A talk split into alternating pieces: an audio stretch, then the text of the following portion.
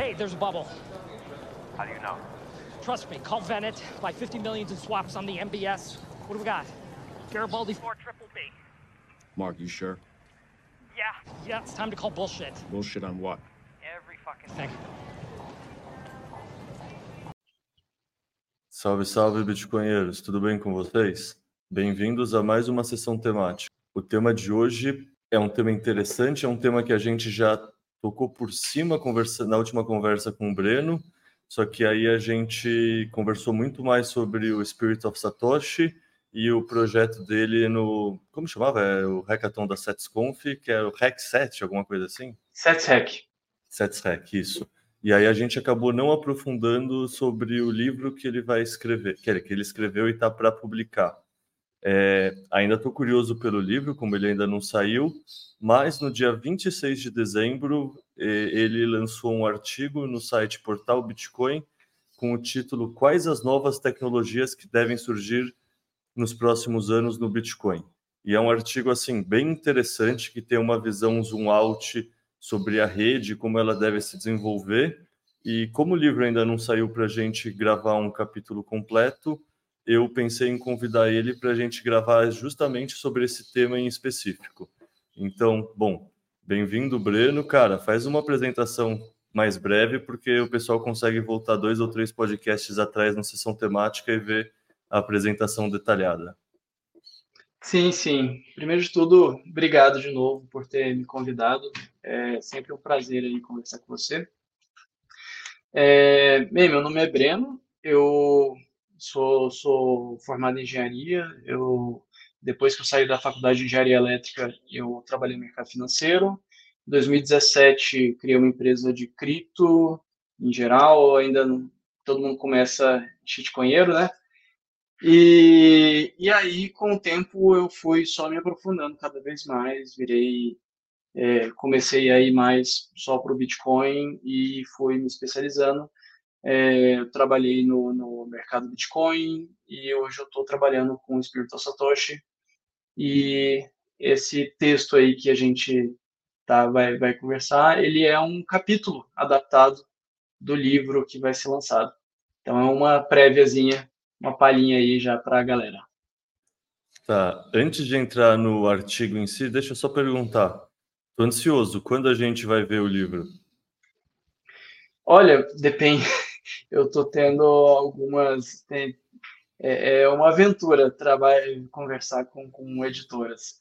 É sempre uma aventura, mas eu acredito eles que a gente conversou é que ia ter uma, um, um lançamento em março em Brasília.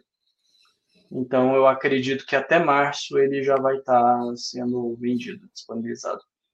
Bom, bacana. Então, a gente está gravando aqui no 19 de janeiro, provavelmente março, abril, a gente grava mais um. Seria fantástico, adoraria. Não, com certeza, que a gente pega uma visão mais um out do livro como um todo. Bom, começando aqui, é... no fundo, uma grande discussão que todo mundo que passa a conhecer o Bitcoin é, ai, mas o Bitcoin é muito lento. O Bitcoin demora 10 minutos para consolidar uma transação, eu não consigo comprar um cafezinho com o Bitcoin. E aí, todo esse primeiro trecho do seu artigo são de soluções de escalabilidade da rede Bitcoin. Então, primeiro, explica um pouco melhor essa, essa questão do Bitcoin que eu falei muito ampassando, explica um pouco mais detalhado por que o Bitcoin na camada base não escala tão bem e daí depois conta para gente quais são essas próximas inovações que estão para serem divulgadas ou já estão sendo trabalhadas na rede. Beleza. Então, o, o Bitcoin ele é a solução de ter dinheiro na internet. Né? Antes disso, a gente não, não tinha dinheiro na internet, tinha crédito. E qual, qual é a diferença, né? Uma coisa é você ter uma nota de, de um real, por exemplo. Hoje nem existe mais. Uma nota de 10 reais aqui na sua mão. Então, esse dinheiro, quando você vai mandar esses 10 reais, para se eu for mandar para você, você está em outra cidade, eu acho que você está em São Paulo agora, não é, Leta? É, eu estou aqui em Brasília, você está em São Paulo, então se eu for mandar isso aí para você, eu mando pelos Correios, que não é prático, é perigoso, tem vários, várias questões, é caro, é, é lento, ou a solução que existia era fazer pela internet uma transferência de crédito. Então você pode, pode notar que tudo que você vai comprar na internet fora do país, aqui no Brasil a gente já tem Pix, já tem boleto, é uma coisinha um pouquinho diferente. O Brasil é, é, é bem avançado em questão financeira em relação ao mundo. Mas no mundo inteiro, você a única solução é crédito, que é o que, que é o é, o que, que é a, essa diferença, o que, que ele o que, que é basicamente é você ter um banco que ele vai decidir o que, que vai. Então você confia no banco para você fazer isso. Você não tem o dinheiro, quem tem dinheiro é o banco. Então você fala, banco, tira da minha conta, coloca na conta dessa outra pessoa e o banco faz isso. Então, quando você tem uma você vai colocar o dinheiro na internet, você tem você precisa ter um registro disso. Mas qual é o problema de você ter um dinheiro em forma de registro? Você pode colocar que eu estou transferindo esse, essa nota de 100 reais para o Leta e para minha mãe, por exemplo. E aí você tem um gasto duplo. Esse é o problema do gasto duplo. Como é que você impede que exista um gasto duplo, é, que é, essa informação, esse dinheiro seja registrado em dois lugares ao mesmo tempo, porque a informação você dá um Ctrl C, Ctrl V, edita um texto e tá lá. Como é que a gente consegue garantir qual que é a verdade ou não? E até o Bitcoin, a única forma de fazer isso daí era com um banco. É, você, o banco dizia qual que estava certo, qual que estava errado. Depois, é, o Bitcoin ele conseguiu fazer isso de forma descentralizada, usando prova de trabalho. É, só que o que, que é, o, o, é a prova de trabalho e a blockchain? Só que o que, que é a blockchain? A blockchain é todo, todas as pessoas que participam do consenso ter esse registro e eles entrarem em consenso no registro. Então é uma forma muito ineficiente, porque todo mundo precisa ter copiado, todo mundo tem que ter a mesma informação, então esse registro ele é multiplicado por milhares e milhares e milhares de vezes no mundo. E além disso é muito lento e, e gasta muita energia por conta da, da prova de trabalho, né? Só que é a única maneira que a gente tem de fazer isso de forma descentralizada. É, então, o, só que aí o que acontece? A gente se a gente, beleza, a gente resolveu o problema do gasto duplo, a gente resolveu o problema de, de ter uma forma de dinheiro online, de ter uma, você conseguir ter dinheiro cash, dinheiro vivo, dinheiro em espécie, e você conseguir mandar para as pessoas, ter um ter a posse do ativo, de fato, bear assets, como eles falam em inglês. E só que aí o que, que acontece? Como isso demora muito, é muito caro e, e é lento, e, e você precisa ter, você precisa ter várias cópias, isso não escala. O que, que significa não escalar?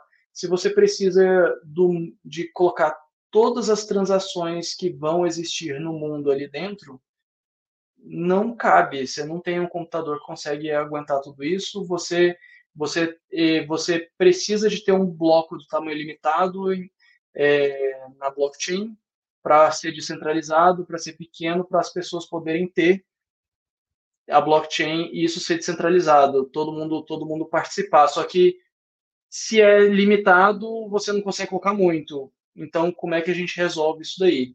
É, pessoal, tem, tem gente que fala que tem o trilema da blockchain, né? Que ele pode ser ou descentralizado ou se, é, dois de três, né? Descentralizado, seguro ou escalável. Então, você só consegue escolher dois é, desses, dessas três propriedades. E aí, no caso do Bitcoin, ela, ela é descentralizada, ela é segura, mas ela não é escalável. E, ela não é escalável no primeiro layer, na, na primeira camada. Né? A, a, forma de a gente conseguir é, sair desse, desse, dessa sinuca de bico é a, sair da blockchain. Então, a gente tem soluções off-chain, fora da blockchain, é, que são que a gente também convencionou de chamar de soluções de segunda camada. Então, a gente tem a primeira camada, que é a blockchain, e a gente vai desenvolver sistemas acima da blockchain para conseguir escalar. Ou seja, como não cabe tudo dentro da blockchain, vamos fazer de uma forma que as coisas deem certo fora da blockchain. Então, a grande maioria das, das soluções de escalabilidade, se não todas, é justamente isso: é tirar o máximo de informações da blockchain possível e a gente registrar na blockchain só realmente o mínimo necessário.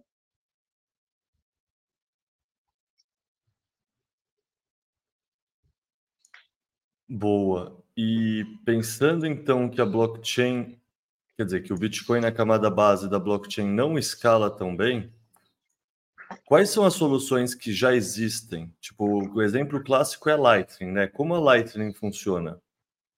Isso. O principal exemplo é a Lightning, né? Ela não, nem é o exemplo mais antigo, mas, ele é, mas ela é o, o exemplo hoje mais famoso e mais bem sucedido, eu diria. A Lightning eu gosto de explicar como uma comanda de bar. Então, da gente fazer uma analogia, a gente, vamos dizer que, que a blockchain seja seu banco, e aí você chega num, num bar e você ganha, não sei se já foi naquele bar, que você, nos bares que você ganha um cartãozinho. Então você coloca um dinheiro nesse cartão e você usa esse cartão para pagar as coisas lá dentro. Então a Lightning é basicamente isso. Você carrega um cartão e você consegue usar esse cartão para pagar suas coisas. E aí todas as transações são feitas nesse cartão, elas não são registradas pelo banco. O meu banco, ela só, o meu banco ele só sabe que eu depositei dinheiro nesse cartão. Eu fiz uma transferência lá, paguei o meu cartão de crédito, meu dinheiro, seja o que for, e coloquei dinheiro nesse cartão. Agora, esse cartãozinho que eu vou usar dentro da balada, ou no bar, ou onde for, ele, todas as transações que vão ocorrer ali dentro, eles vão ser, elas vão ser registradas dentro daquele local, dentro da, da, da balada, bar, etc. Então, o, a, isso é um canal de pagamento. Isso é um canal de pagamento. Então, a primeira transação, que é a transação que a gente coloca dinheiro no cartão, e a última transação que eu tiro o resto do dinheiro do cartão, ela, o banco consegue ver. Eu, ou seja, a blockchain consegue ver. Ela é registrada na blockchain. Agora, se eu fiz, se eu lá dentro eu fiz zero, uma ou um milhão de transações, tanto faz e é instantâneo, é gratuito, porque eu não preciso gastar a infraestrutura do banco. Eu estou conversando diretamente com o bar, diretamente com a balada, ele, ele passa direto dali e a balada já registra o que, que eu estou devendo, o que, que eu estou que que eu pagando, o que, que eu estou pegando. Então, isso é um canal de pagamento. E a Lightning Network é network porque é uma rede. Lightning Network, rede relâmpago, é uma rede de canais de pagamento. Então, vamos dizer aí que eu vou no bar e eu tenho esse eu carrego esse cartão e eu uso no bar. Só que o bar, ele tem um acordo com uma com um supermercado do lado, é da mesma do mesmo grupo comercial, digamos assim. Então, ele, então eu consigo é, usar esse cartão para comprar nesse supermercado. Eu pego esse cartão, eu saio ali da balada, indo para casa e aí eu passo no supermercado, uso o mesmo cartão. O cartão é do sistema do bar. Ele, na verdade, eu, eu, o dinheiro que eu carreguei lá, eu carreguei no bar e o bar passa para o supermercado. Então, é assim que a rede Lightning funciona. Você tem um canal de pagamento e esse e essa pessoa com quem você tem um canal de pagamento tem outros canais de pagamento, que tem outros canais de pagamento. Então, esse pagamento é roteado e eu mando para o bar, que manda para o lugar, que manda para o lugar, até o, o, o, último, o lugar final, o destino final. É, só que a gente tem duas, duas questões importantes, que é, primeiro, ela está lastreada. Olha aqui, saiu um balão aqui. Ela está lastreada no, na blockchain. E, em segundo lugar, ela, ela, ela é segura criptograficamente. Então, não tem como o bar roubar esse pagamento. Ah, peraí, eu não vou passar e vou ficar para mim. Existe toda uma estrutura tecnológica que, que permite isso de funcionar. Então, a Lightning é isso, são redes de canais de pagamento, são várias comandas de bar de pessoas entre pessoas que isso trafega na rede. Boa. E então me explica o que, que são as fábricas de canais para rede Lightning, porque eu entendo o que, que são os canais, mas a primeira coisa que você já cita nesse artigo de próximas soluções para escalabilidade é essa fábrica de canais da Lightning. Eu confesso que eu nunca tinha ouvido falar nesse tema.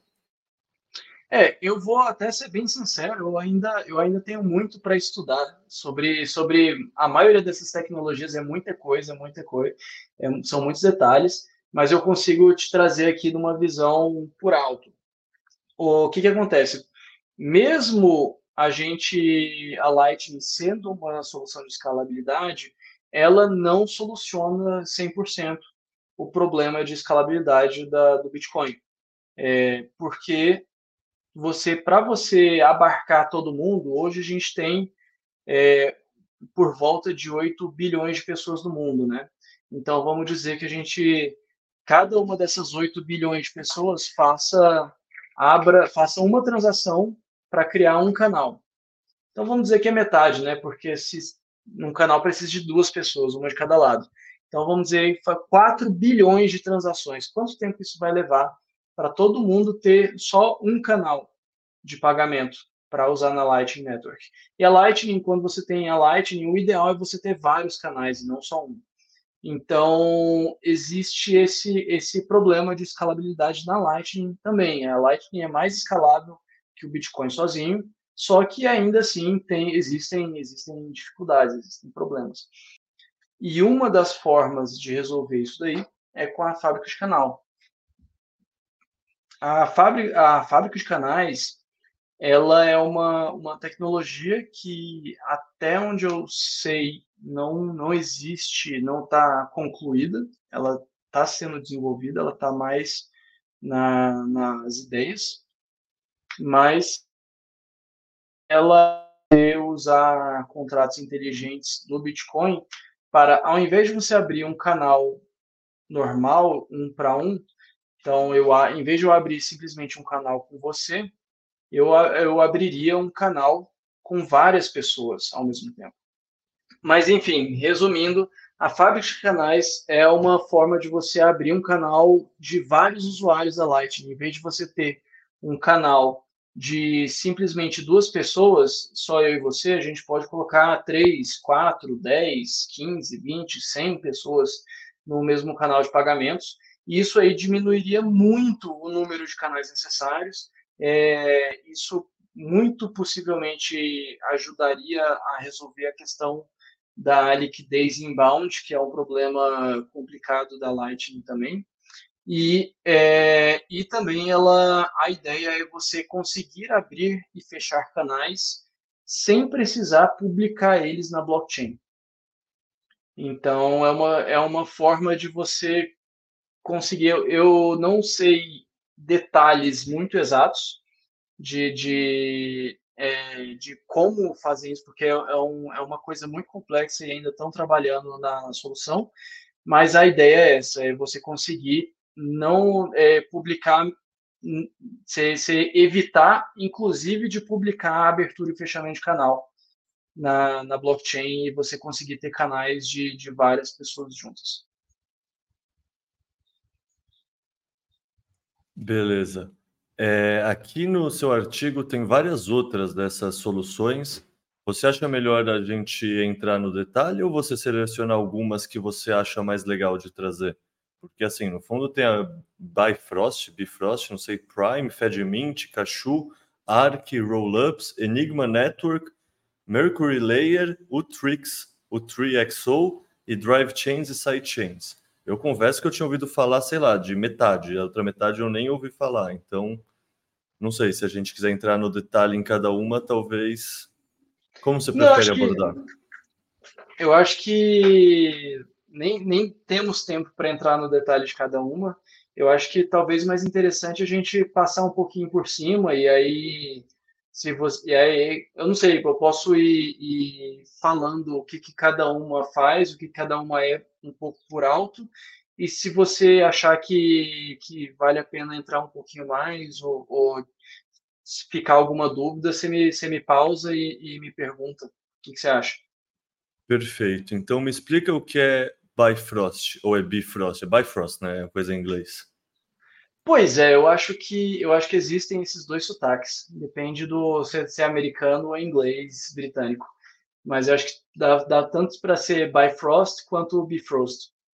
É, mas ela, ela para quem já conhece o RGB, que eu falo mais abaixo no artigo, é, acho que melhor eu falar um pouquinho o que, que é o RGB para falar disso daí. O RGB ele é uma ele, ele é uma solução de segunda camada, é onde você consegue ter contratos inteligentes Turing completos, verificáveis no cliente.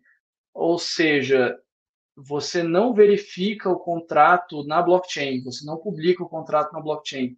Você tem, você consegue só apresentar a prova e com a prova você já consegue mostrar que está tudo certo. Então, ele é uma forma extremamente eficiente de, de uma segunda camada do Bitcoin. E aí, a, o RGB ele tem várias coisas juntas do RGB.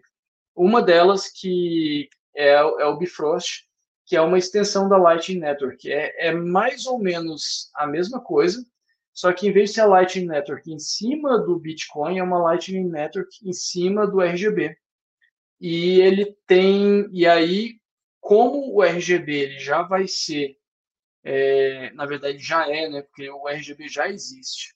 Então como ele já é, é ele já é Turing completo você consegue fazer várias é, você consegue fazer uma computação qualquer tipo de computação nela você consegue fazer várias coisas que você não consegue fazer no Bitcoin hoje, como, por exemplo, fábrica de canais. Então, o Bifrost seria uma forma de, de, de conseguir fazer já a fábrica de anais em cima do, do RGB. Então, é, é, meio que uma extensão da, da Lightning, são, são é, é, é Lightning with lasers. Lightning on steroids. Pô, bom, eu já gosto da Lightning. Imaginar ela com laser, melhor ainda, né? Pois e é. O que, e o que, que é esse Prime? Esse Prime que eu estava, quando eu estava lendo o seu artigo, me deixou realmente intrigado, porque aqui você está dizendo que é uma possível nova primeira camada sem o uso de blockchain, ou seja, sem várias limitações que temos hoje, como escalabilidade. Mas se é uma nova camada e sem uso da blockchain, o que, que é e como isso se comunica com o Bitcoin? É, isso daí é, é, é um pouco da promessa, né? que o que é, inclusive é, também é do time lá do RGB. É o pessoal que mesmo o pessoal que está criando o RGB, eles estão criando esse Prime aí. É, ele usa a me, uma ideia similar ao, ao RGB, mas ele tenta tirar o máximo possível de dependência da, da blockchain, de fato. É, é, é uma questão bem técnica, assim, eu, eu, ainda não, não consegui criar analogias boas o suficiente para explicar tão bem. É, então, assim, infelizmente eu não vou conseguir, vou, não vou conseguir te trazer um de, de uma forma de mais alto nível, assim, mais, uma forma mais fácil de, de explicação sem ir muito para o técnico nessa questão, porque ainda é, é uma coisa muito nova, assim, é, foi lançado, se não me engano, no ano passado, e tem duas, três apresentações online dele falando sobre isso, tem um white paper lá que é mega técnico, então é um pouco difícil de, de explicar, mas a, a promessa é essa, assim, é, é ser, é, é meio que ser o Bitcoin sem uma blockchain, essa é a promessa dele. Então, isso me deixa realmente intrigado, porque assim, você substitui as limitações da blockchain você escalar a blockchain, é um banco de dados sem a blockchain, já é um SQL, já é um Excel, você não precisa do Bitcoin para isso. Então, fiquei intrigado com. Você vai criar uma nova primeira camada que se comunica com o Bitcoin, imagino, porque senão não estaria no artigo, não estaria sendo lidado com o ecossistema, mas assim, eu não sei, eu não, eu quero é. curioso, curioso para ver como uma coisa se conecta na outra. É, uma coisa que eu consigo que eu consigo trazer mais para o chão trazer aqui mais para o nível ser humano, em vez de o nível Galaxy Brain ali do, do, do cara que escreveu o artigo, é, trazer aqui para nós meros mortais, é a, uma das limitações que ele, que ele tenta combater é, por exemplo, na blockchain, todo mundo tem as, todas as transações de todo mundo. Então, todo mundo precisa de acessar a blockchain para ver as transações de todo mundo. E no, nesse Prime, você tem somente as suas próprias transações. Então, você é responsável pelos seus dados e, e, isso não sobrecarrega os dados de todo mundo. Você consegue ter uma, fazer uma prova de que você de fato tem, e aí os detalhes são complexos. Mas é, mas é isso, você conseguir, você, você em vez de ter uma sobrecarga na blockchain, onde lá tem tudo registrado e, e copiado para todo mundo, você cada um meio que tem o seu e é responsável pelos seus dados. Boa, eu te faria várias perguntas mais sobre isso, mas pensando que ainda tem todo o resto do artigo e que esse tema ainda é muito incipiente, eu vou nos poupar essa dor de cabeça. É, e o FedMint? FedMint eu ouvi falar e eu lembro quando lançaram, não sei, muita gente que eu respeito da comunidade ficou extremamente bullish com o assunto, e aí nos últimos vários meses eu não ouvi mais falar dele. Então, qual estágio está de desenvolvimento do. Quer dizer, primeiro, o que é o FedMint? Segundo, qual estágio de desenvolvimento está? Olha, o FedMint, antes de tudo, né, ele, ele é uma ideia, a ideia dele, ela vem lá do, do David Shawn, né?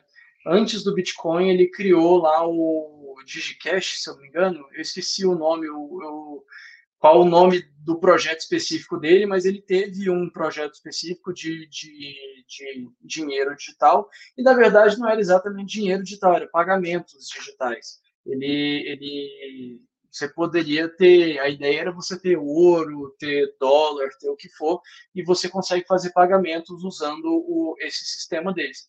É, que você consegue fazer de uma forma completamente é, privada, com privacidade. Então, o, o FedMint ele puxou essa ideia e a diferença do FedMint não é uma diferença, a diferença tecnológica é pequena. A, diferen, a maior diferença é uma diferença de, é, de filosofia. Em vez de você, em vez de a ideia, em vez de você ter, sei lá, um, uma Microsoft que vai cuidar do seu dinheiro, a ideia do FedMint é ele ser simples e fácil e potente o suficiente para uma pequena comunidade conseguir ter, ter acesso a isso. Então, assim, talvez não seja tanto o caso de muita, muita gente aqui no Brasil, mas, é, mas ainda é o caso de várias pessoas, de várias outras pessoas do Brasil e em outros países, várias comunidades tem uma pessoa mais técnica que às vezes ele, ele toma conta das outras pessoas. Então, assim, enquanto às vezes seja muito difícil sua mãe ter guardar guardar a chave privada dela de uma forma segura e, e, tomar todas as medidas de segurança, bem, a gente vê no dia a dia, né? O tempo todo aí nossos pais, nossos tios serem invadidos com coisas que são para a gente que é um pouquinho mais técnico, é relativamente simples. Então, assim, é, é pô, uma pessoa dessa, se ela tem a chave privada, é um passo para ela perder a chave privada e ficar sem acesso ao dinheiro dela, né? E como é que ela recupera? O que, que ela pode fazer? É, então, em vários lugares, no, no, várias, várias pequenas comunidades existem existem esse, esse cuidado da comunidade. Você tem, sei lá, um líder de uma, de uma tribo, ou você tem um, um líder de uma pequena comunidade, de um pequeno grupo, que ele cuida do, das outras pessoas. Então, poderia ter um grupo técnico, por exemplo, vamos dizer assim, que numa comunidade aí de uma vila de 400 pessoas, tem, tem 20 pessoas aí que, que entendem mais tecnologia, que são mais técnicas, e eles vão tomar conta do dinheiro dessas, dessas outras 400 pessoas. É, ainda é uma solução centralizada, só que é o que é, é, o pessoal, quando criaram, eles falaram não é, não é uma solução para terceiros, mas para segundos. Ou seja, o que, que, o que, que ele quer dizer com isso? O, o terceiro, o primeiro sou eu, né? Segundo, é, na primeira, segunda, terceira pessoa no, na, na conjugação aí dos verbos, o primeiro sou eu, a segunda pessoa é você, a pessoa com quem eu estou falando, a pessoa próxima de mim, e o terceiro é ele, a pessoa que está longe. Então, quando o dinheiro está sendo cuidado por terceiros, está sendo cuidado por uma empresa que eu não conheço o dono, não tenho contato com ninguém. Se a empresa desaparecer, eu tipo vou ter que processar e atrás do, do, do, do, banco, eu vou ficar um tempão sem dinheiro. O, o, a ideia de a ideia filosófica e de, de segundos é, é ao invés de ficar num, num banco, num, numa empresa, não sei o quê, fica na comunidade. Pô, isso aí, se é, o cara é meu sobrinho, o cara é meu vizinho, ele, ele tem essa tecnologia aí e é, ele, se ele quiser, se ele realmente quiser, ele consegue pegar e sumir com tudo. Só que tem dois pontos. Primeiro que é tudo, é, tudo com privacidade, então ele não consegue roubar uma pessoa só. Ele não consegue, eu vou roubar a Dona Maria. Ele não consegue. É, ele não consegue ver o que, que a Dona Maria está fazendo. Ele, é, ele, ele gerencia tudo junto. Então, ele teria que ou roubar todo mundo ou não roubar ninguém. E outra coisa também é que ele que é são várias pessoas. Então, você a ideia pelo menos é você ter várias pessoas, digamos aí 13, 20 pessoas. É, eu não lembro o número padrão ali que eles usam, mas é, a ideia é essa, você ter o, um número grande de pessoas, porque para você tem que corromper um número alto de pessoas para isso acontecer. E, pô, quem é que quer roubar a própria família, né? Como é que você junta, sei lá, tanta gente ao mesmo tempo que queira roubar os amigos, a família ali, todo mundo e você e todo mundo tem que cooperar junto. Tipo, eu me junto com você com, com mais 13 pessoas diferentes e, e eu combino com você para roubar minha mãe, sabe? É uma coisa que, que a, a ideia é, é, como eu disse, né? É uma ideia, é a diferença mais filosófica. A questão é mais difícil você, é mais fácil um banco te roubar e você ter um problema com o banco do que do que seu filho se juntar com um monte de outras pessoas ali e roubar a comunidade, desaparecer com dinheiro e tudo mais. Então é, é a ideia é mais ou menos essa. O, o, que, os que forem mais capazes, tecnologicamente falando, cuidarem dos menos capazes ali da comunidade e ter uma troca aí. Pode ter, até ter uma taxa, alguma coisa assim, mas a, a ideia geral é essa. E aquela história, né? Tipo, não confiar num terceiro que você não conhece, não ser obrigado a confiar num terceiro que você conhece é justíssimo. Viver uma vida sem confiança nos seus laços familiares, pô, isso não é a realidade para a grande maioria das pessoas. Assim, no fundo, uma vida que você não confia e não ama certas pessoas é uma vida que não vale a pena ser vivida. Então, sei lá, é isso. Eu acho que é importante você não ser obrigado a confiar mas você abrir mão de toda a confiança no resto da sua existência também é uma existência bem, bem miserável, assim, sendo bem sincero. Com Bom, certeza. E aí você tem todos, todo, todos os incentivos de pressão social e, e, e amor e, e, laços familiares, de amizade e tudo mais, laços comunitários, para impedir essa, essa coalizão, assim, impedir, tipo, diminuir as chances de, de de, de acontecer uma tragédia assim de, de roubar. E isso por esse e esse sistema ele consegue consegue escalar. Ele cria um token separado e você consegue por exemplo comunicar com outros FedMints aí de outras comunidades e fazer trocas internas ali uma, uma pequena comunidade que está fazendo compras ele conseguiria fazer tudo ali sem estar tá registrado on-chain é, os registros on-chain vão ser pequenos e quando forem necessários, eles podem ser feitos da comunidade inteira como um vários inputs ou um input só numa transação. Então isso diminui muito o peso em cima da, da, da, da primeira camada do Bitcoin, da blockchain. Boa. Daí um outro que eu já ouvi falar um pouco, também está aqui no próximo da lista, é o Cachu. O que, que é o Cachu? O Cachu, ele é muito parecido com o FedMint. Ele também é uma solução é, relativamente centralizada. É, ele usa uma tecnologia muito similar. Eles são, eles são, dois, é, eles são dois projetos muito similares. A, a diferença é também, de novo, é um pouco mais na filosofia, né?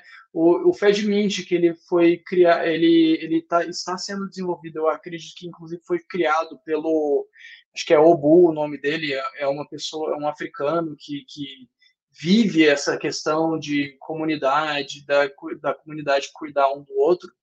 É, então ele está fazendo isso pensando ali para a África, para o lugar onde ele vive e onde ele nasceu e, e para a cultura que ele conhece. O Cachu ele é ele é uma tecnologia muito similar, mas é, para você de fato pensar meio como se fosse um é, um banco privado. Então assim é, é a ideia do Cachu é você ter uma uma exchange, por exemplo, ao invés da exchange hoje elas têm acesso a tudo que você faz, um, o banco tem acesso a tudo que você faz, você poder usar um, um Cachu, por exemplo, ou e você até poder é, criar outros outros bancos. Então assim, eu, ah, pô, eu sei que pô, você Leta, você tem um você, você criou um banco. Pô, eu conheço você, tipo, pô, você é da a gente, se conhece aí, eu, eu confio o suficiente em você. Tem como você usar o Cachu, por exemplo, é, no meio. Se, se eu e você, nós confiamos em um Cachu específico de uma outra pessoa, a gente confia o suficiente, a gente pode usar ele como meio do caminho para uma transação da Lightning, por exemplo. Então, ele consegue é, fazer uma extensão da Lightning. Você tem um pouco mais de confiança, mas você consegue aumentar um pouco a escalabilidade. Boa. É, e assim, daria. É, é, de novo, a gente está tentando fazer um zoom out. Então, um lado meu tem uma curiosidade de fazer perguntas, mas eu estou tentando tocar porque a gente não chegou nem na metade do seu artigo ainda. Então, me explica o que, que é ARC. Tá, eu vou, vou, tentar, vou tentar fazer umas, umas explicações um pouco mais concisas para a gente conseguir chegar no final.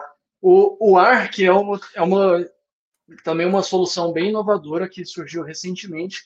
Ela é uma é como se fosse uma forma de compartilhar transações. Ela é, eu acho ela bem difícil de, de entender, mas é como se ao invés de você fiz, fazer uma transação de, em vez de eu fazer uma transação para você, eu faço uma transação para um servidor e está todo mundo fazendo transação para esse servidor. E esse servidor, ele meio que acumula os bitcoins e ele e você e ele te devolve uns bitcoins virtuais.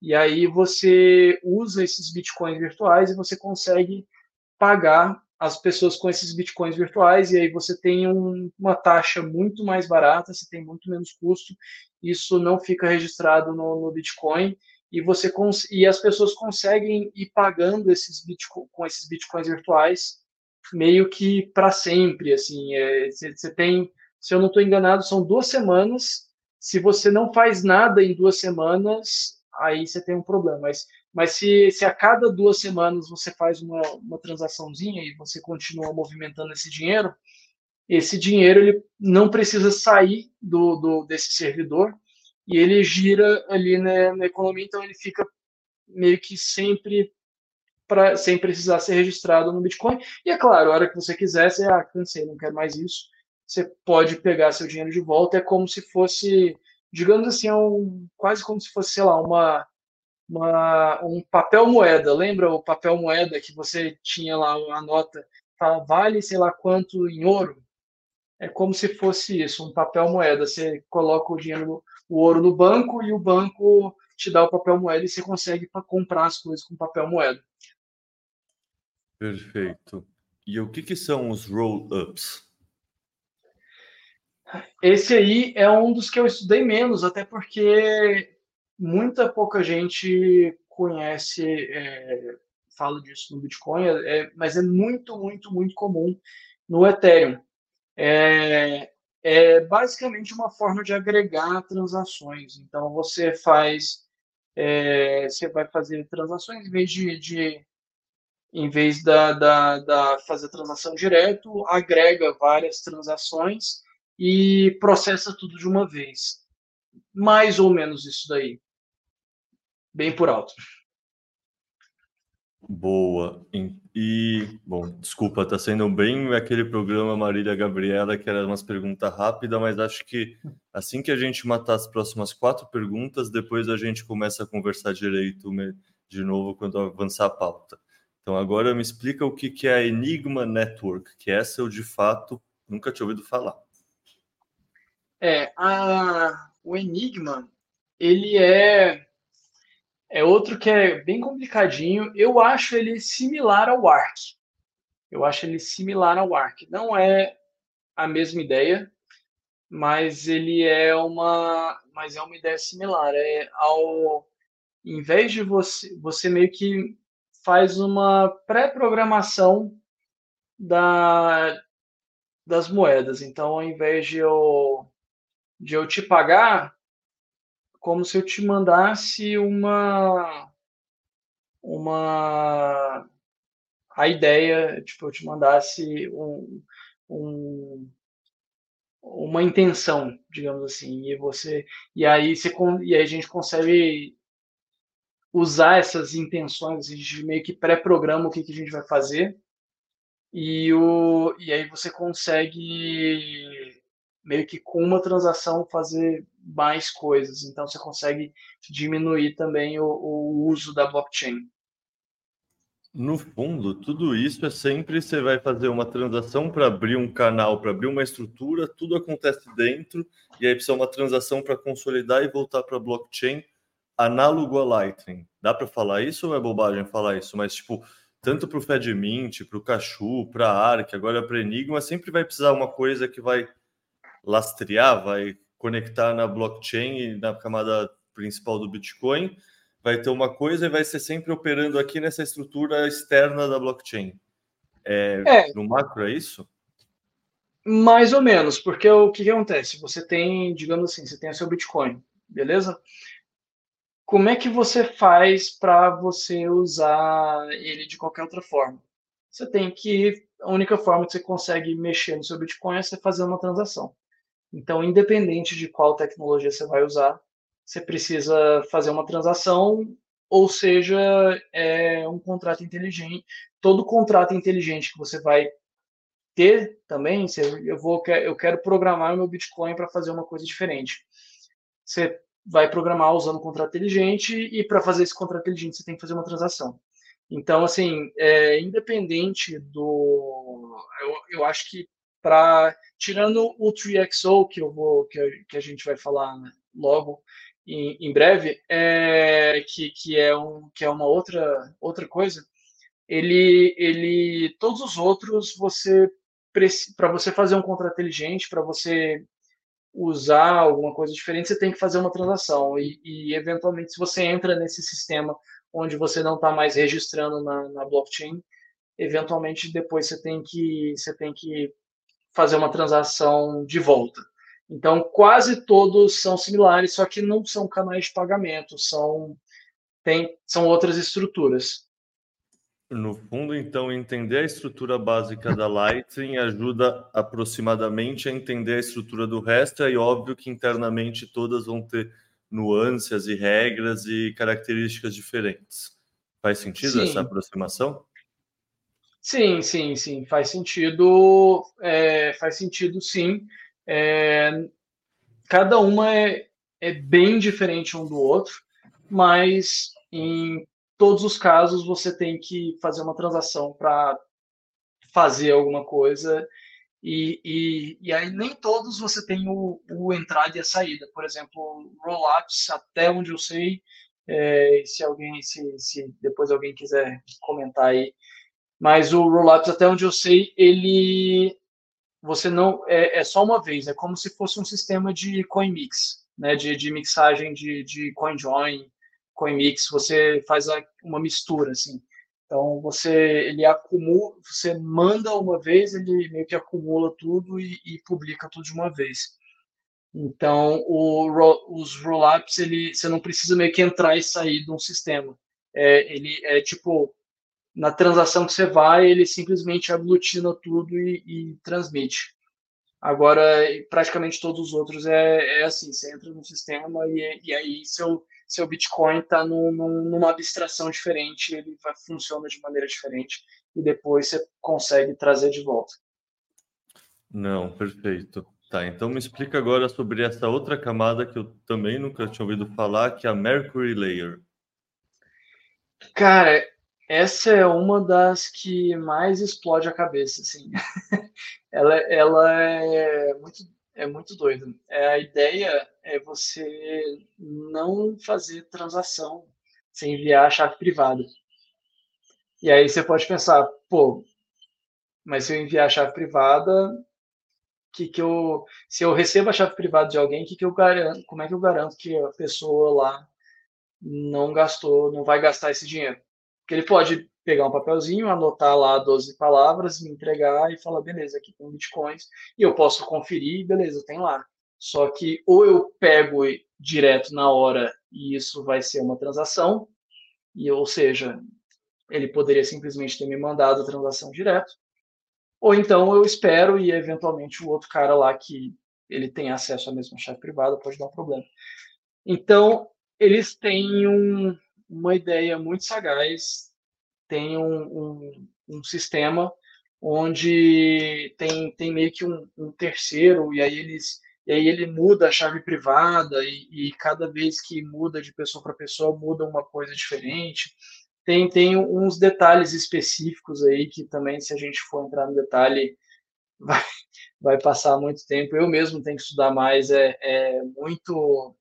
Mas é fascinante, assim, é, é uma forma de você passar, você poder mandar uma palavra para alguém e a pessoa, beleza, então, tem o Bitcoin agora. Pô, maravilhoso. E esse eu vou olhar com cuidado nos próximos meses, anos, porque assim só a descrição me deixa também extremamente curioso, além do que você escreveu no artigo. Uma forma de fazer transações off-chain, enviando suas chaves privadas para o destinatário, garantindo o mesmo nível de privacidade que dinheiro físico. Cara, explode a mente mesmo. Meio que não faz sentido essas palavras estarem juntas na mesma frase, mas eu duvido que não faça sentido você colocou aí. Então é, sei lá, curiosidade aqui pelos próximos capítulos. Agora, o próximo que você colocou aqui é o U3XO. O que, que é o U3XO? Acho que a maioria das pessoas está começando a sentir as dores dos UTXOs. Imagino que o 3XO seja uma solução para melhorar a questão da, da sua gestão de UTXOs. Mas como funciona isso? É, é basicamente isso. Não, não exatamente a gestão de UTXO, para quem não sabe, né? UTXO é Unspent uh, transaction uh, output, ou seja, uma saída de transação que ainda não foi gasta. E o tree.xo, tree de árvore, né? Então você você usa você quando você tem sua blockchain, você tem basicamente dois bancos de dados, né? Você tem os blocos, a blockchain de fato, mas além da blockchain de fato, você tem um outro banco de dados que é o, o banco de dados do UTXO o, o, já alguém alguém talvez já tenha escutado falar UTXO set, tipo o conjunto de UTXOs. Então, quando muita gente começa a usar o Bitcoin, tem vários, é como se você tivesse várias moedinhas. Então, você tem que tem que ter um banco de dados para falar a moedinha tal é do fulano, a moedinha tal é do ciclano, do ciclano, a outra moedinha é do ciclano. E isso daí começa a pesar eventualmente no seu no seu Node. E então essa o Trexo, inclusive, se eu não estou enganado, o Davidson, que é um que é um, de, um desenvolvedor é, brasileiro de Bitcoin, que a 21 apoia, ele está trabalhando no, nessa nessa tecnologia aí. Então você conseguiria diminuir o tamanho da, da blockchain no seu computador e fazer uma coisa mais eficiente. Boa. É, você colocou aqui também drive chains e side chains. E eu confesso que eu sempre achei que isso eram nomes genéricos de, sei lá, tipo, qualquer coisa off-chain pode ser uma drive uma side chain, mas aqui eu estou entendendo que não, que é alguma coisa mais específica. Então me responde, o que, que são drive chains e side chains? Então, é, existem, muita gente usa definições diferentes, mas o, o geral, quando se fala em sidechains, é, sidechain é uma cadeia lateral, né? Uma cadeia paralela. Então, você tem uma outra blockchain ligada numa blockchain mestra. Você tem uma blockchain secundária ligada a uma blockchain primária. Um, primária. um exemplo disso é a Liquid. A Liquid é uma sidechain ou seja, ela, ela tem uma blockchain lá com as características próprias dela e ela está ligada no Bitcoin, ela é registrada no Bitcoin. Então, o, o, ela se aproveita da segurança do Bitcoin, da, do Proof of Work do Bitcoin, e porém ela, ela consegue experimentar várias coisas a mais, ela é muito mais programável. Já existe covenants em Liquid, por exemplo. Então, quem quiser, quem quem fala, pô, a gente não sabe se Covenant daria certo ou não daria certo, cara, vai pro Liquid, coloca um dinheirinho lá e testa, porque lá já tem. Então, são formas aí de você experimentar e fazer coisas diferentes é, com um, com você pode ter um token, é o token da Liquid é o LBTC, né? Então você manda o Bitcoin para lá, o Bitcoin trava, ele te libera esse LBTC e você usa o LBTC que está lastreado nesse BTC inicial que você mandou. Então, tecnicamente, é como se fosse Bitcoin, é basicamente a mesma coisa. Então, você consegue, é como se você tivesse dando, tendo uma maior programabilidade no Bitcoin. Você consegue tem, existe uma sidechain, por exemplo, que é a RSK, a Rootstock. Ela é uma cópia do Ethereum. Então, ela tem uma máquina EVM ela funciona, ela, ela funciona em cima do Bitcoin. E aí a galera fala, pô, queria ter, queria fazer uma um DeFi no, pô, pena que não tem DeFi no, no Bitcoin. Pô, você pode mandar seu Bitcoin para para RSK e aí você fazer o DeFi tudo lastreado em Bitcoin.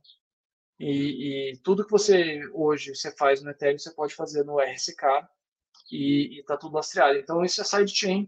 A drive chain, ela é, o, ela é uma sidechain, só que ela é um, hoje todas as sidechains elas são centralizadas de alguma forma. A Liquid é federada, tem, tem vários tem vários sistemas diferentes. E a, a Drive Chain é uma ideia, uma forma de você fazer uma blockchain dessas, uma sidechain, é, que seja que seja é, descentralizada, que você não precise é, confiar no, no, num grupo ali para liberar seus bitcoins para você trazer de volta para a rede. É, só que, claro, isso aí traz algumas algumas riscos e benefícios, né? Todos esses todos esses aí, independentemente de qual for, vão ter custos e benefícios diferentes. Então você tem uma, você consegue puxar aqui de volta, mas você tem um, os problemas que, por exemplo, os mineradores eles podem coadunar e roubar os seus bitcoins. É, e aí tem gente que fala que ah, mas só entra quem quer, faz mesmo assim. Tem gente fala, pô, isso aí é ruim, isso é de sentidos ruins. Então varia. Mas a, a ideia é essa. Boa. Cara, você falou uma coisa que me colocou uma pulga atrás da orelha. Você falou que dá para testar as coisas na Liquid, por exemplo. Eu sempre tinha ouvido falar que o pessoal testava as coisas na, na Litecoin, porque a Litecoin é basicamente o Bitcoin, com um detalhe que, se eu não me engano, é bloco a cada 5 minutos ou não a cada 10 minutos, algo assim, e que, portanto, acho que o Segwit e várias outras coisas sempre são testadas antes na Litecoin. Tem alguma vantagem em testar na Litecoin versus na Liquid? Olha, é, a primeira vantagem de testar na Litecoin ao invés de testar na Liquid é tipo a primeira vantagem não, não necessariamente vantagem, mas a primeira diferença seria que, bem, a Litecoin ela tem um preço que existe ali, independente de qualquer coisa.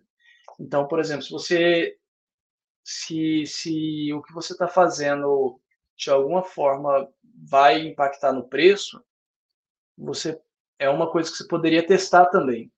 Na Liquid, o preço está lastreado no Bitcoin. Então você tem um, isso aí pode ser bom, pode ser ruim. Então, por exemplo, eu quero fazer um negócio, mas eu quero testar com Bitcoin mesmo. Quero, pô, eu estou fazendo isso aqui com Bitcoin, aí eu quero fazer e tal. E, e aí na Liquid você vai ter o mais próximo do Bitcoin possível, é, no sentido de que ele tem um Bitcoin lastreando. Agora, na, na Litecoin é outra rede, é outra coisa. A mineração vai depender dos outros caras lá que estão minerando. São, são, tem, tem várias questões, mas é, é, você pode ter várias, várias formas de testar diferentes. Boa, boa, legal. Então agora finalmente a gente passou do tópico 1 do podcast de hoje. Vamos entrar no 2 que no fundo, é um tema que me intriga desde 2022, quando eu ouvi falar pela primeira vez. Que é, no fundo, são os covenants, né? Você colocou com o título dessa sessão, O que esperar do próximo soft fork de Bitcoin? E quando ele, essa discussão surgiu mais, no fundo, a comunidade rechaçou essa discussão. Eu lembro que a pessoa foi extremamente contra, eu acho que era o Jeremy Rubin, né, o cara, o desenvolvedor que estava propondo, e foi muito interessante ver que ao longo de, dois, de final de 2022, 2023, foi ganhando uma grande adesão essa ideia de Covenant. E agora você está até colocando como que é o próximo soft fork pensado. Eu lembro que eu conversei com o Narcelli em um outro podcast, perguntando, cara, na sua cabeça, se for para ter um próximo soft fork, qual seria? Ele respondeu dos Covenants também. Então explica brevemente o que são Covenants e por que esse, por que a tendência é esse ser o próximo soft fork do Bitcoin? É, então, o covenant é um termo que a gente não, eu não sei se a gente, eu acho que até existe um paralelo, uma tradução em português, só que é uma tradução tão estranha e é uma coisa, questão tão jurídica que é, é, um termo de contrato mesmo, é um termo do direito, é, é uma questão jurídica que, mesmo se eu trouxesse em português, acho que ia ser mais difícil da gente entender se eu falasse em português do que falasse em inglês. É, covenant é uma forma de contrato onde está pré-determinado no contrato prévio a forma que você deve usar alguma coisa. Então, isso é, uma, é, isso é um conceito muito estranho para a gente aqui no Brasil, mas é, é muito comum em alguns lugares nos Estados Unidos, onde você compra uma casa e, apesar da casa ser sua, no contrato alguém fez um covenant que determina que você não pode plantar na frente da casa nenhuma árvore, tem que ser gramado. Você não, você tem que ser um gramado desse tamanho, não sei o que, e tudo mais. Isso é um covenant. Existe uma existe às vezes uma associação da, da, da, da, dos, da vizinhança que definiu regras e essas regras são aplicadas inclusive a quem não participou e não esteve presente quando elas foram definidas. É, é, então, quando você compra uma casa numa vizinhança nova, você, você, você, apesar dela ser sua, você não pode fazer o que você quiser com ela. E não por conta de nada do governo não é uma não é uma regra de urbanismo do governo, não é uma regra de urbanismo do estado, é uma regra de é uma regra privada da vizinhança. É, isso acontece com fachada de quase qualquer prédio, né? Que eu saiba, geralmente você não pode fazer uma fachada totalmente diferente do resto do condomínio, por exemplo. É, o e aí, mas isso vai depender. É, por exemplo, você falou condomínio. O condomínio, quando você compra uma casa num condomínio, você está dentro de um condomínio onde tem. É, nos Estados Unidos, é, isso daí você não, você não precisa estar num condomínio. Você pode estar numa vizinhança, não tem, não tem, não tem um condomínio de fato, não tem uma associação é, como a gente entende como condomínio assim. E, e, no próprio contrato do cara que você comprou, ele está especificado que você tem que usar é, uma outra forma também. Por exemplo, já viu aqueles testamentos? Ah, você tem aqueles filmes onde ah, você ganhou um milhão de dólares que foi deixado para o seu avô rico que você não conhecia, mas ele só vai te dar o dinheiro se, ele, se você tiver um filho no próximo, nos próximos dois anos. E, e aí o, o cara tem que sair correndo para conhecer a mulher dos sonhos dele, ter um filho, para ganhar o dinheiro e é a história do filme. Tem, tem vários filmes americanos que tem isso daí. Isso aí é uma espécie de, de, de covenant também, onde você só consegue cumprindo uma, uma você só ou então você esse aqui essa é sua herança você você tem um milhão de, de dólares só que esse um milhão de dólares só pode ser gasto só pode ser gasto se for com, com doação se for com causa esse tipo de causa ou com aquele outro tipo de causa e mais nada. Então você tem 10 milhões de dólares e você não você não pode você está passando fome mas você não pode comprar comida para você. Você tem que sei lá doar para uma caridade da sua escolha. Então assim isso é um covenant é, é uma é um contrato que limita o cara que recebe o dinheiro a, a forma que ele vai usar futuramente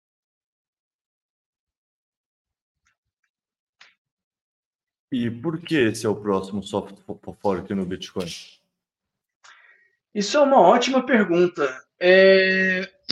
Eu acredito que esse vai ser o próximo soft fork do Bitcoin, porque todo mundo está falando disso o tempo todo. esse aí é... é... não só isso, mas ele, ele é uma metade do que a gente acabou de discutir ali dos, dos, das tecnologias de expansão do Bitcoin, ali, de escalabilidade que a gente conversou agora há pouco metade delas precisam de covenants para funcionar. Então, ele, os covenants, eles são, ele é uma coisa que, que facilita, é uma tecnologia que facilita muitas outras tecnologias. Então, e, e, muitas tecnologias úteis, aquelas de escalabilidade e algumas outras de segurança, por exemplo. Então, no Covenant, você pode, por exemplo, determinar que, que fazer uma vault que, que é uma, uma vault, né? É tipo um cofre. Vamos fazer. Como é que a gente faria um cofre de Bitcoin com Covenant? É, você, você cria esse contrato inteligente de Covenant e, e você determina que esse contrato inteligente você só consegue gastar desse contrato depois de um ano. Ou, sei lá, depois de um mês. Vamos colocar um mês. Depois de um mês. A não ser que você gaste numa carteira específica que também é sua. Então, é, vamos dizer que você quer que você queira que você queira que, que alguém vai te roubar. Então, alguém alguém vai te roubar, você tem um mês para descobrir que a pessoa te roubou. Ela mandou essa transação, essa transação está na mempool, é, você, você, você, você tem um mês para descobrir. Se, se você, em, em 25 dias, você descobriu que essa transação existe na mempool, você consegue mandar, mandar uma na frente e conseguir mandar ela para uma carteira sua, onde a, a chave não está comprometida, está escondida, enterrada no seu jardim, em algum outro canto, e, e você consegue não perder seu dinheiro, por exemplo. Boa. Daí o próximo item que você colocou no seu no artigo e provavelmente no livro também é que o Bitcoin vai ficar mais inteligente no futuro. E aí você cita tanto o RGB que a gente já explicou por cima aqui, mas também o Taproot Assets, antigo Taro, o Discrete Log Contracts e o BitVM. O que, que são essas coisas? Tá. O, o Discrete Log Contracts, é, vou, vou falar primeiro porque ele já existe, é, já, já tem algum tempo, assim, que algumas pessoas, algum, não é tão usado quanto eu gostaria que é uma tecnologia muito interessante, mas é uma forma de você de você lidar com oráculos. Então, para quem não sabe, a gente existe uma um grande problema, o problema dos oráculos no quando você tem é, os sistemas é, criptográficos, que é quando você tem só o Bitcoin, o, você consegue fazer contratos inteligentes no Bitcoin e isso resolve sua vida, contanto que isso não dependa de alguma coisa no mundo real. Então, quando você coloca que ah, é, o contrato inteligente, se o cara me mandar um hash específico e passar sei lá quanto tempo, e se for depois do bloco tal, e então assim você consegue construir uma transação é, e um, um, contrato inteligente, é, se ele não depender do mundo externo, ele funciona muito bem. Se falar, se a chave junta com a chave tal, ou então a chave tal, ou então as duas juntas, ou você faz um, você, consegue fazer várias condições. Agora, tem vários contratos que muita gente gostaria de fazer e não consegue. Por exemplo, eu quero, eu fiz uma aposta e eu quero fazer um contrato inteligente onde, vamos dizer aí, se o Bolsonaro ganhou a eleição, eu pago para a carteira tal do meu brother que apostou no, no Bolsonaro. Se, sei lá, o, o Lula ganhou a eleição, eu mando para o outro brother que apostou no Lula. Então isso aí poderia, isso aí é um contrato inteligente que tem pessoas que têm interesse em fazer, em colocar isso, em, em fazer um contrato desses e o que acontecer, o cara ganha já automaticamente, não precisa depender de ninguém, não precisa acreditar de ninguém. Só qual é o problema? Como é que a blockchain fica sabendo se quem ganhou a eleição foi o Bolsonaro ou foi o Lula? Não tem como ela saber, não tem, não existe essa conexão do mundo real com o digital dessa forma. Então você precisa de uma coisa chamada oráculo, que é um serviço que diz que, que te informa das coisas do mundo real. E qual é o problema disso? O problema disso é que é, se você está dependendo disso, isso pode ser hackeado, isso pode ser explorado, isso é um ponto único de falha. É, e aí o, o, DLC, o Discrete Log Contracts, são formas de você trabalhar é, esse problema de oráculos e você diminuir esse, esse risco com, com os oráculos. É, é, fazer contratos onde você minimiza o risco de oráculo. Boa. E o Taproot Assets, o que, que é isso? O Taproot Assets é uma forma de você é, criar ativos em cima do Bitcoin. Isso não é não, não é a primeira vez possível, já foi já, já foi feito antes outras formas de você criar ativos em cima do Bitcoin, formas ruins assim, ou e formas não tão ruins. É, tinha o Colored Coins há um tempo atrás, há, há muitos anos atrás, é, tinha tem um, um o, o, o, Tether ele inicialmente começou em cima do Bitcoin. É, ele hoje em dia ele é transacionado muito mais em outras em outras criptos. E aí o Taproot Assets é uma forma é uma nova forma onde você cria meio que uma Merkle Root uma, uma Merkle Tree num contrato de Taproot, um contrato inteligente de Taproot, e aí como o, o, a própria pela própria tecnologia do contrato de Taproot, ele não precisa ficar on-chain. Você só publica uma uma Merkle Root. Então, quem olha para uma transação de Taproot, ele olha como se fosse uma transação normal, eu mandando dinheiro para você mas eu posso ter um contrato enorme ali dentro que eu não preciso revelar para as pessoas. Eu, eu posso revelar só para quem quiser. E nisso daí, eu, nesse contrato imenso, eu consigo colocar uma, uma nova Merkle Tree que ela contabiliza saldos das pessoas, então ela vira ela vira meio que uma contabilidade de, de, de quanto cada pessoa tem de algum ativo, ou seja, como se você tivesse um ativo dentro do Bitcoin.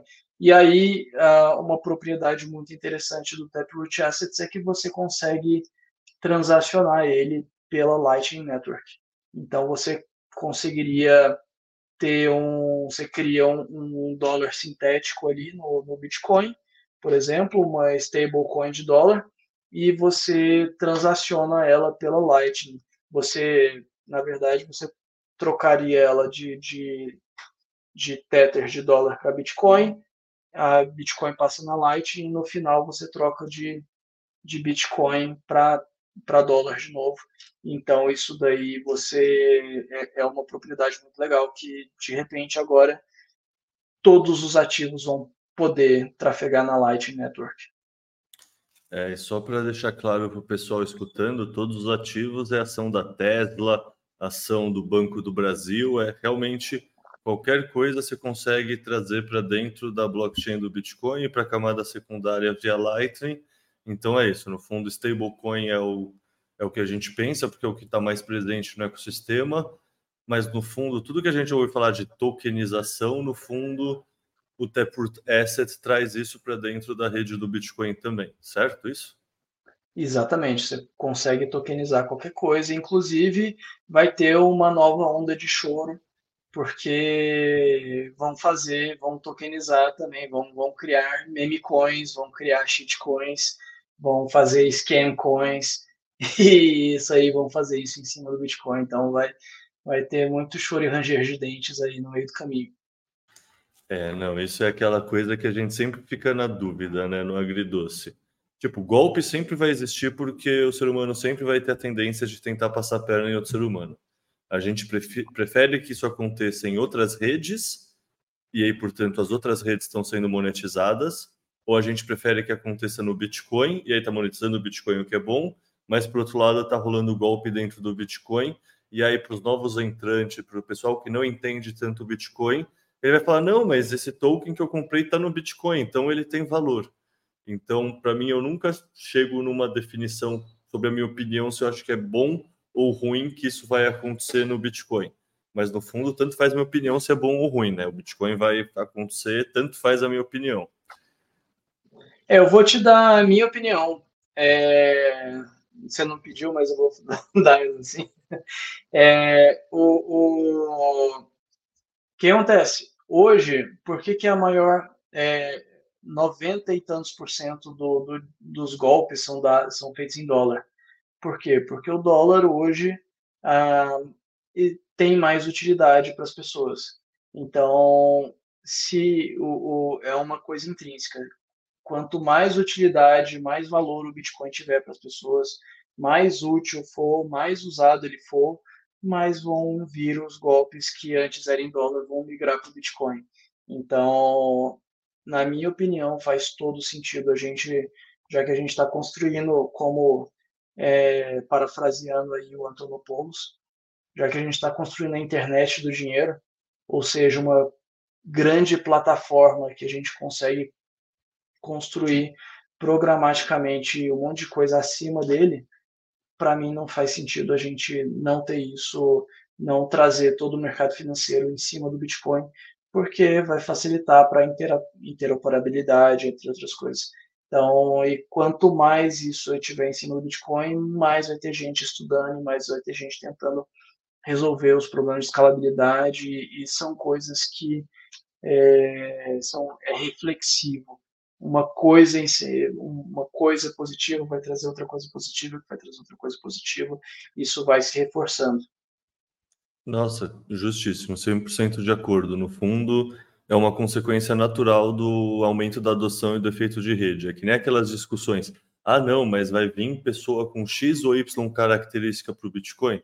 A resposta é sim, isso é uma expressão do efeito de rede da adoção. Então, justíssimo, estou 100% de acordo. Isso, é, é que na internet. Alguém vai falar, ah, mas vão usar a internet para golpe. Tá, vai usar a internet para golpe porque a internet é uma coisa que todo mundo usa, que todo mundo está usando, que vale muito a pena usar, que traz valor para as pessoas. E é por isso que as pessoas aplicam golpe na internet. E vai ser a mesma coisa no Bitcoin. É, justíssimo. O efeito colateral do efeito de rede é inevitável. É, é e aí você tendo a possibilidade, do mesmo jeito que hoje você pode criar uma empresa de fachada e, e criar uma debenture, um título, uma nota de dívida furada que não tem nada, você faz um cheque sem fundo, etc. Só que, pô, eu preferiria muito mais se a gente pudesse, se o, a nova versão do, do cheque sem fundo fosse em cima do Bitcoin, digamos assim. Não vai ser cheque sem fundo, porque não tem como dar cheque sem fundo no Bitcoin. E, e essa já é uma grande vantagem, mas você podendo tokenizar o, as empresas, então, assim, o, o, o, título de dívida da empresa, que a, a empresa emitiu a dívida e tokenizou isso daí, cara, não tem jeito, você está confiando na empresa. Dívida é confiança, dívida igual confiança. Então, é, e, e, confiança, e, e para quebrar confiança, para ter um golpe, basta quebrar confiança. E para quebrar confiança, basta confiar. Então, assim, se, se alguém tokenizou um título de dívida, vai ter uma empresa que vai dar um golpe em alguém porque aquele título de dívida não tinha, não tinha fundos por trás e alguém vai ficar muito chateado de, de, de ter comprado esse título de dívida tokenizado no Bitcoin vai ter muita gente falando ah, mas não, não deveria ter títulos de dívida no Bitcoin, eu deveria perder esse dinheiro em moedas fiduciárias, no Bitcoin. Eu discordo, eu acho que a gente tem que tem que ter isso em Bitcoin. Não, o Bitcoin não resolve todos os problemas do mundo, é, resolve muita coisa, mas não resolve tudo. E isso daí é uma é, é, são as dores do crescimento. Justo, né? No fundo é uma visão bem purista, mas é isso. O dinheiro é usado para o bem e para o mal, é uma ferramenta de comunicação, de expressão do ser humano, e é isso. A gente quer ter todas as funções do dinheiro porque a gente tomou o efeito de rede global e substituiu todos os outros bens monetários. Então, é, concordo totalmente. No fundo é inevitável. É tipo, no fundo é ser ludista não entender isso. Assim, você quer só a parte pura e não quer o resto. Não, não funciona assim a tecnologia. É, as pessoas é... que começam a falar, eu, eu fico feliz quando um comunista não, não gosta do Bitcoin tudo mais, quando um comunista não, não compra o Bitcoin. Tipo, é, ou, ou, sei lá, qualquer outro tipo de pessoa e tal. É, se, se ou das duas uma, ou ele está feliz que ele não, não entrou agora, só agora e vai entrar mais tarde e aí vai vai vai perder a valorização que a gente vai ter agora no início, ou então ele não entende do Bitcoin porque se o se o mundo não entrar no Bitcoin, ele não deu certo. Então, não, não tem isso de tipo, ah, eu gosto muito do Bitcoin e ele vai ficar aqui pro meu minha bolha libertária. Não, não, não, existe isso. Ele tá, se ele se ele for fadado a, a uma bolha, ele deu errado e ponto final. 100% de acordo e no fundo não é isso que a gente quer, né? E, e, o BitVM? O que, que é o BitVM? Eu vi a apresentação do cara, esqueci o nome dele na SetsConf. Eu confesso que eu preciso uma explicação sua agora também, porque o negocinho complexo. É, então, o BitVM é o seguinte: é, quando você estuda computadores, eu fiz engenharia elétrica, então me facilitou muito o entendimento do BitVM. O que, que acontece? Para você fazer um computador, tem uma, tem uma peça que, que uma porta lógica que você precisa, que você consegue com essa porta lógica, você faz um computador inteiro, com milhões e milhões dessa porta lógica, que é o NAND. É, e aí vamos dar um passo atrás para a gente entender o que, que é um NAND. Quando é, é, o que, que é uma porta lógica para começar? Então, o que, que é uma porta lógica ou? Você tem um binário, né, 0 e 1. Um, então você é, eu não sei, o pessoal vai estar escutando, então não vai estar vendo minha mão. Então, é, vamos pensar aqui, tem dois números, 0 e 1. Um. Então, se, se eu coloco uma porta lógica ou, então é ou 0 é, ou 1, um, então um, um, vamos pensar o 0 como falso e o 1 um como verdadeiro. Então você quer, tem o falso ou o verdadeiro. A porta lógica ou te dá que isso é verdadeiro. Ou seja, pelo menos um deles é verdadeiro, pelo menos um deles é um. Isso é ou. Se é, se é falso, falso, é falso. Se é falso, verdadeiro, o, o resultado é verdadeiro, se é verdadeiro falso, o resultado é verdadeiro, se é verdadeiro verdadeiro, o resultado é verdadeiro. Ou seja, é ou. Então, é, é, é ou isso ou aquilo, se uma das condições satisfaz, se uma das condições satisfaz, ou seja, uma delas é um, ou seja, verdadeiro, então quer dizer que, que satisfez a porta lógica, da porta lógica ou. A porta lógica E, que é o AND, a porta lógica E é você precisa ter as duas coisas. É isso, você precisa dessa condição e essa condição. Você precisa satisfazer as duas condições. Então, se você tem zero e zero, ou seja, falso e falso, você não está satisfazendo nenhuma das condições, então o resultado final é falso. Se você tem um e zero, ou então verdadeiro falso, você tem uma satisfaz e a outra não satisfaz. Só que você precisa de uma e a outra. Então, o resultado é falso. Você não tem as duas. Se você, ou seja, a única forma na, na porta E é uma e a outra. Você ter verdadeiro, verdadeiro, e aí sai verdadeiro, ou então um e um sai um. Então, essa, isso é uma. A porta lógica é uma. É uma. Você estabelece uma. Você estabelece essa, essa condição, 1 e 0, e ela faz uma operação lógica e você e te traz um resultado lógico. É uma também chamado de matemática booleana. É, a porta E é a porta AND e, e a negação dela é a NAND. Então você, vamos dizer, 1 um e 1, um, você tem o, o 1 um satisfez, 1 um satisfez, então você sai, 1 um satisfez, você troca, você nega, então você troca de 1 para 0. Isso é o NAND. Você junta a AND com a NOT. A NOT é não. Né? Então você tem uma E e uma não. E você troca. Eu sei que já tá, já começa a ficar confuso agora, né? Mas isso aí, isso aí é a base do computador. Então, o, o, toda a operação lógica de 0 e 1, um, quando você soma dois dígitos, você está usando uma porta, uma porta NAND. Você, você usa NAND para, você consegue usar NAND para somar. Você consegue fazer isso para dividir. Você consegue fazer isso para tudo. É, é, o áudio que você está escutando tem umas operações matemáticas ali nas portas NAND no microprocessador do seu computador. E aí o Bitcoin ele tem um opcode de ENG e tem um opcode de NOT. Então você consegue fazer um NAND. Então você consegue criar a base do computador no contrato inteligente de Bitcoin. Só que qual é a questão? O contrato inteligente do Bitcoin ele é muito pequeno. Você só consegue. Você não, você não consegue.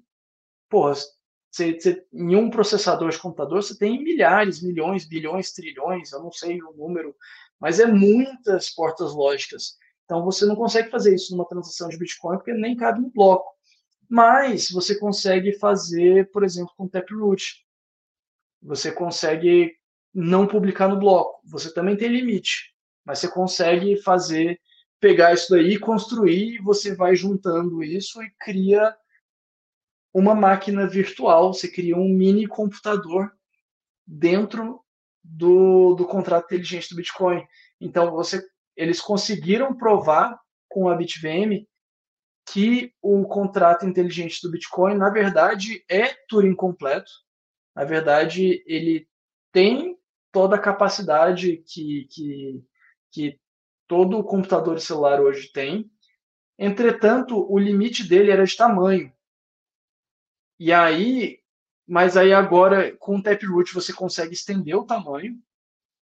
E aí você faz basicamente uma, uma você cria meio que um canal, tipo um canal de Light, um canal de pagamento com outra pessoa e, e, e a outra e aí você consegue consegue criar uma função arbitrária do que você quiser praticamente usando essas portas lógicas. Você meio que cria um, um mini computador dentro do contrato inteligente do Bitcoin para simular é, alguma coisa que você queira. Por exemplo, ah, não existe um opcode de zero knowledge.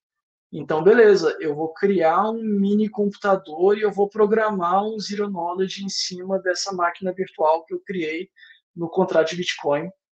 E aí, é, isso daí é feito interativamente, uma pessoa com a outra, e aí você deposita meio que um dinheiro, e aí, e aí você, isso não é de uma vez, você vai meio que fazendo aos poucos, cada, e, e aí se a pessoa meio que mente, ela, ela, ela diz, ela, em vez de ela mandar o resultado certo, ela manda, manda o resultado errado, você consegue roubar o dinheiro que, que depositou de calção.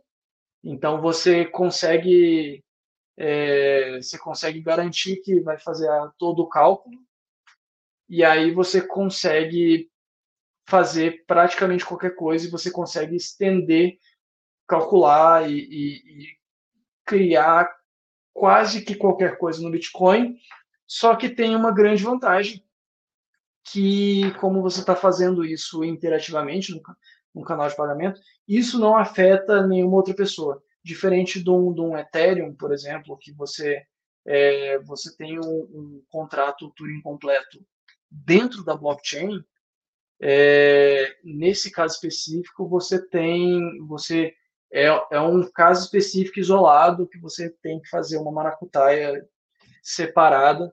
Então, não é algo que, que afete a, a, a segurança natural do Bitcoin.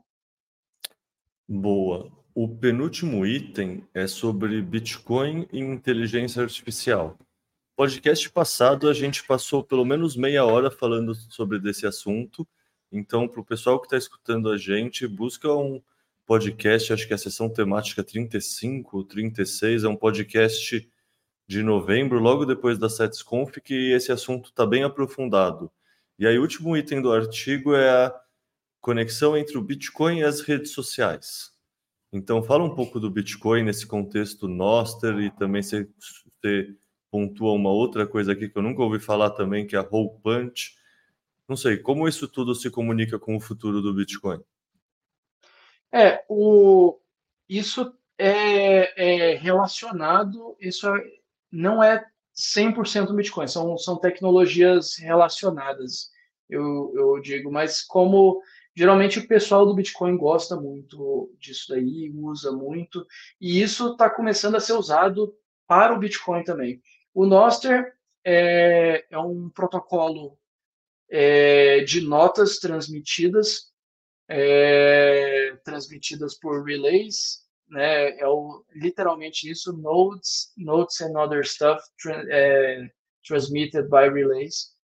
Ele, ele é um protocolo onde você consegue, é, é, onde você teria uma uma internet, uma, uma rede social descentralizada. Então, nesse protocolo, você conseguiria é, ter uma rede é, social descentralizada, resistente à censura. Então, hoje, quando a gente tem, por exemplo, Twitter, Facebook, não sei o que, cada um tem um, tem um sistema, cada um tem suas coisas, cada um tem os seus dados. E se você, se alguém te bane do Facebook, você perdeu tudo que tem lá e você não consegue recuperar. E, e, e o Noster, ele ele tem vários relays, que é chamado de relays, né, que são meio que servidores onde eles hospedam. E, e aí, o, e aí as pessoas elas vão buscando desses, desses relays os, as notas que seriam como se fossem posts de redes sociais. Então você consegue é, você consegue meio que criar um Twitter, já existem várias várias versões aí de, de similares a, ao Twitter é, e vão, vão eventualmente criar outras aí também. Mas a grande vantagem é que ele é muito simples e você cria esse, você usa isso daí, esse esse Nostr e, e quando se alguém, ah, vamos dizer que um relay não gostou de você e te bloqueia. Beleza, ele te bloqueou, mas você pode ter outro relay, você pode ter o seu próprio relay você pode tem, tem várias formas de, de você continuar tendo esses seus dados online e as pessoas cons, continuarem podendo conseguir acessar o que você fala.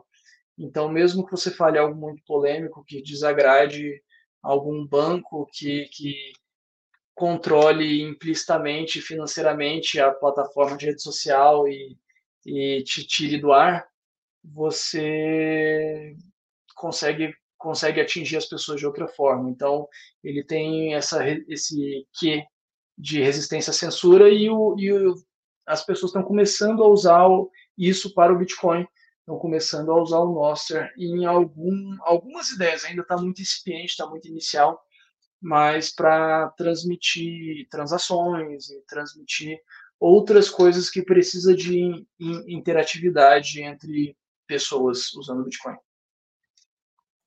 Boa. Cara, pauta de hoje foi densa, hein?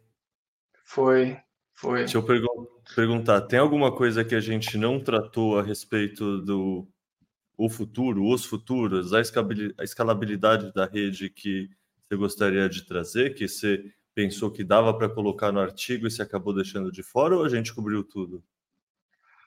Uh, na verdade, a gente não, fa não falei do, do Roll Punch, né? Hum. É só falar um rapidinho também, porque né, ninguém aguenta um negócio tão grande, apesar que você sempre fez aqueles podcasts de quatro horas, né?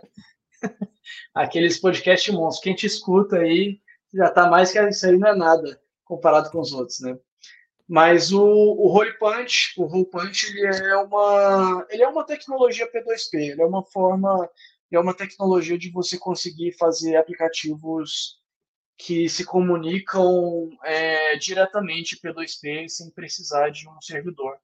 Então, por exemplo, uma, um exemplo que já existe é o Kit, que é uma que é, é uma tipo um WhatsApp, é, é tipo uma, um serviço de mensagem tipo WhatsApp, que ele é totalmente P2P. Ele você consegue fazer vídeo chamada, você consegue fazer um monte de coisa. Eu ainda não testei, Quer dizer, eu, te, eu abri uma vez, mexi um pouco, só que como sou só eu, não, não tem como você testar uma pessoa só, né? Você, você precisa de duas para testar a mensagem, uma para mandar, outra para receber. Mas eu, eu, eu mexi um pouquinho assim, é, mas é um negócio que eu achei que é bem interessante. Ele é criado, ele, ele é desenvolvido pela, acho que é pela aquela galera do Synonym, se eu não me engano, que desenvolve várias outras coisas do Bitcoin. Então eu coloquei no artigo por conta disso. Ele tem várias é, são, são várias formas assim, a ideia deles é você tipo ah eu tive uma ideia eu quero fazer um sei lá um aplicativo de mensagem para que seja específico para o meu caso de uso do meu time de futebol e não sei e descentralizado e, e pronto você usa ele lá ele tem uma forma de você fazer ele relativamente simples e P2P Bom, no fundo, acho que dá para falar que uma conclusão dessa conversa inteira é que o Bitcoin não está próximo de estar tá finalizado e ossificado, né? Nem um pouco, nem um pouco. Isso aí eu, eu acho assim, eu acho muita, sinceramente, tipo, eu, eu ainda tenho muita coisa para aprender, mas quando eu vejo pessoas falando de ossificação do Bitcoin, eu, eu pare, eu, eu vejo e falo, eu acho que ele tem mais o que aprender do que eu. Porque falta muita coisa ainda. Cara, perfeito. É, é, não tenho mais nada. Fora o roll-up, você acha que a gente deixou alguma coisa de fora que você quer trazer ou é isso mesmo? Cobrimos tudo? Cara, é isso mesmo. Assim, a, a ideia, a ideia com, com esse artigo e esse capítulo do livro, inclusive, lembrando aí, esse aí é um capítulo o livro vai ser lançado aí daqui a pouquinho. É, então. Fiquem, e você me falou que era um livro. Você me falou que era um livro para iniciante, né? Armadilha, isso daí. é, a ideia, a ideia não é tipo ser um livro para iniciante no sentido de o que, que é aquele, aquele o que você lê em todo lugar. O que, que é Bitcoin? Ah, é o dinheiro descentralizado da internet. ah, e as pedras raras, sim, o de sempre. Isso, tipo, todo mundo repete com as mesmas palavras, com outras palavras, os mesmos livros que já foram escritos há, há, cinco anos atrás. Então, tipo, todo mundo, quase quase todos os livros, assim, eles pegam o, o, o pequeno livro do Bitcoin, o, o padrão Bitcoin e tal, eles pegam trechos assim e, e explicam da mesma forma.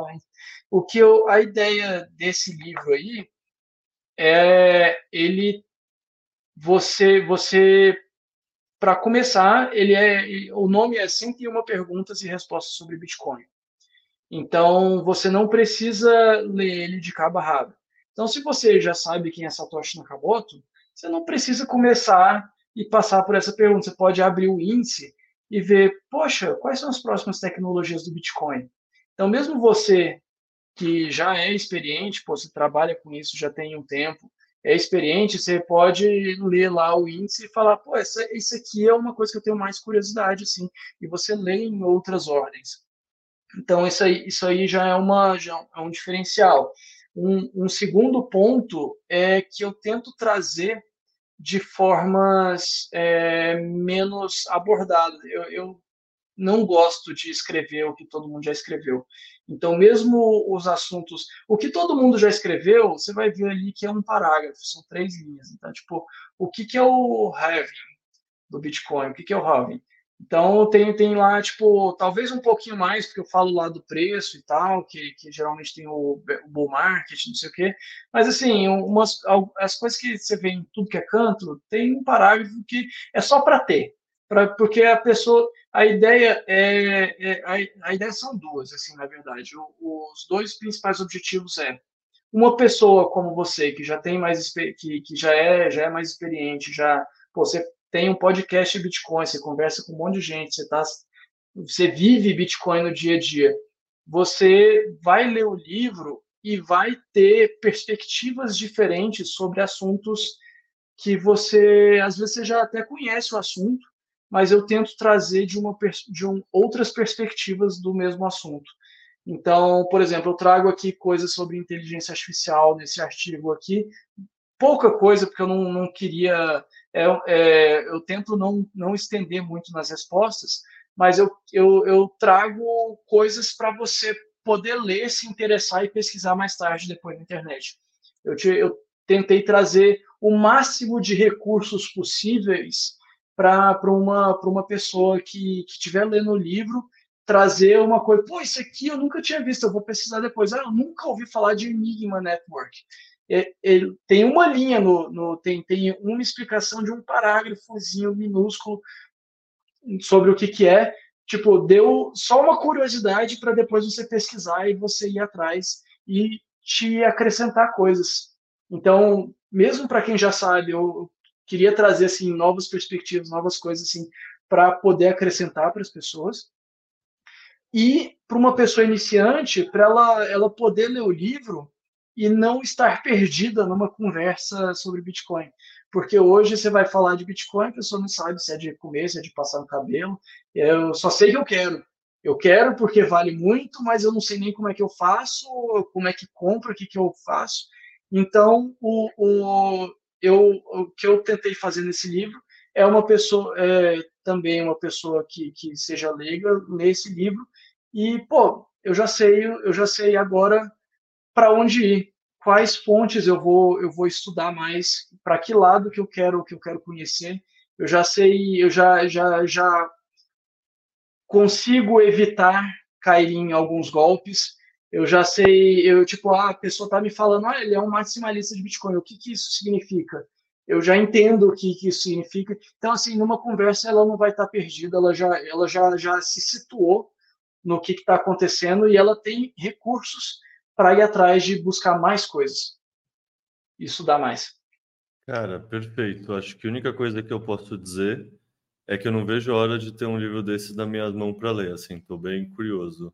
Você é um dos caras que eu mais respeito no nosso ecossistema nacional, assim, sendo bem transparente, todo o trabalho de tradução, de é, os hackathons, tudo assim, sabe? Você tem uma atuação muito diversa, então com certeza você tem muito a falar e eu não vejo a hora de poder ler um pouco disso. Cara, agradecer bastante pelo seu tempo, acho que sexta-feira à noite, sexta-feira, horário que o pessoal está tomando uma cerveja, você dispor de duas horas para poder me dar essa aula, eu só tenho a agradecer, cara. Muito obrigado pelo seu tempo e, sei lá, aquele abraço. Ah, eu que fico honrado aqui, especialmente depois de você me falar isso, isso daí. Pô, fico muito feliz. Obrigadão aí por ter me chamado. E sou, sou super fã do seu trabalho também. Um abração. Valeu, Breno. Até mais. Até.